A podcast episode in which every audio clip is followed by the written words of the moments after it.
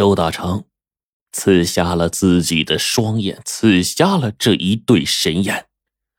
他仰面向天，发出了惊天动地的悲切喊声：“周大昌，你为什么不听赵教授的交代呀？”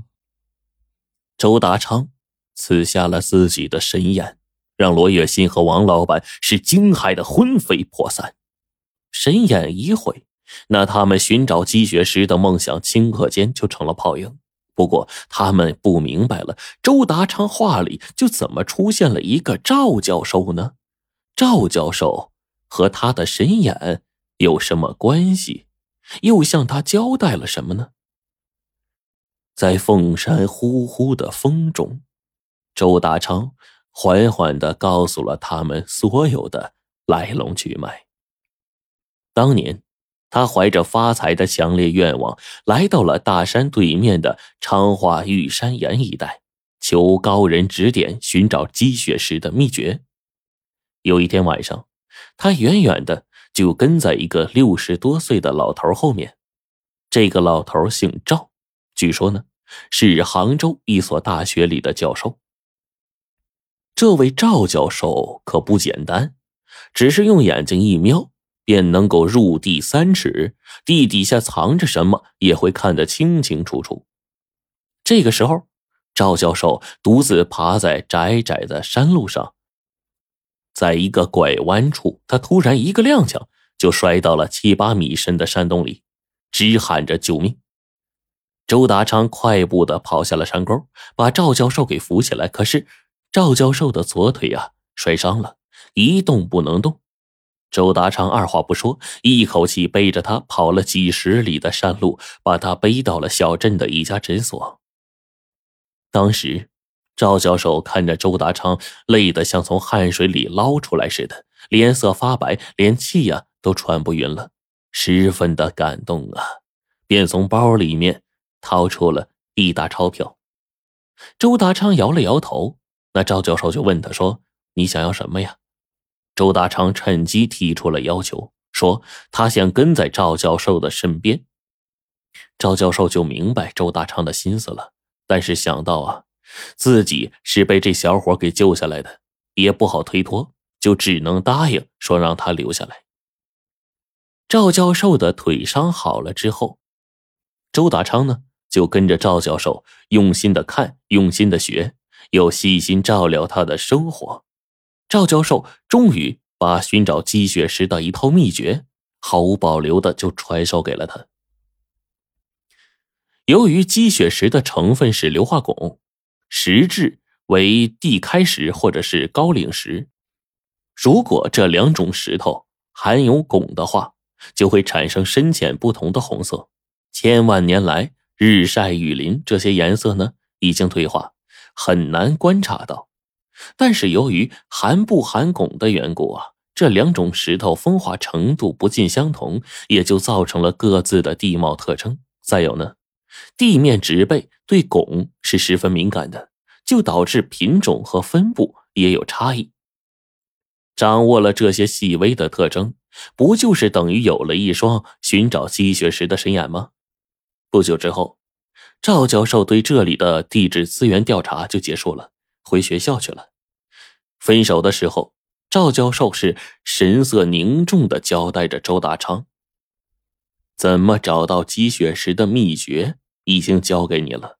不过这世界上啊，神眼也好，特技也罢，都是一把双刃剑。希望他好自为之，弄不好就会招来灾祸。”处于兴奋状态的周达昌嘴里答应，心呢早就飞回家乡。他那个凤山和黄山上去了。其实，他能够得到赵教授的指点，完全是因为他玩了一个花招。他在这个赵教授必经的狭窄山路拐弯的地方啊，预先就撬松了一块石头，赵教授这才不小心掉山沟里去了。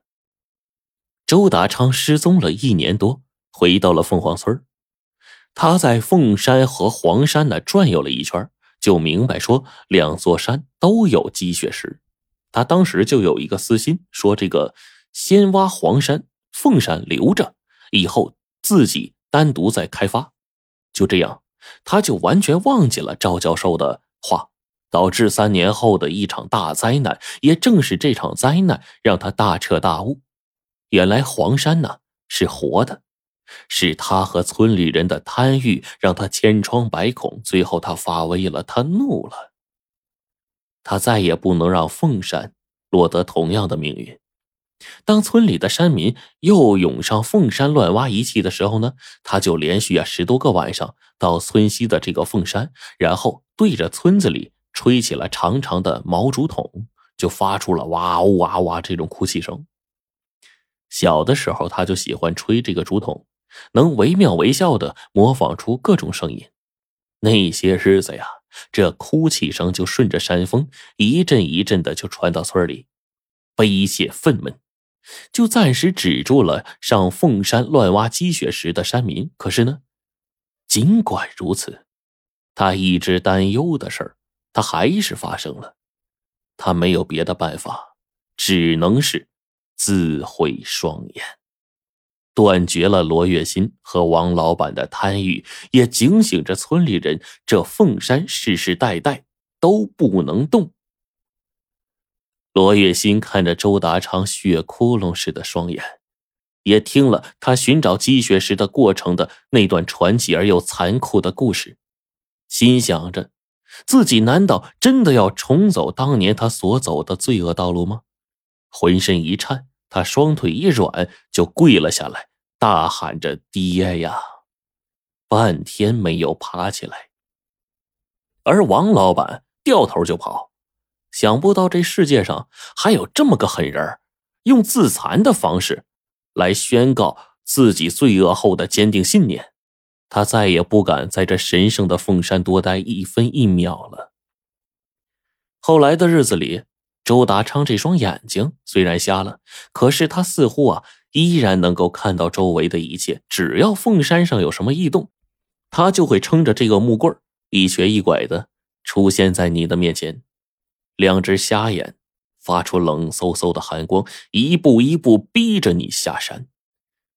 凤凰村的山民就说：“说这是因为啊，周达昌的这双神眼永远都不会瞎。”之后，凤山和黄山一直就平安无事，也多亏了这位守山人。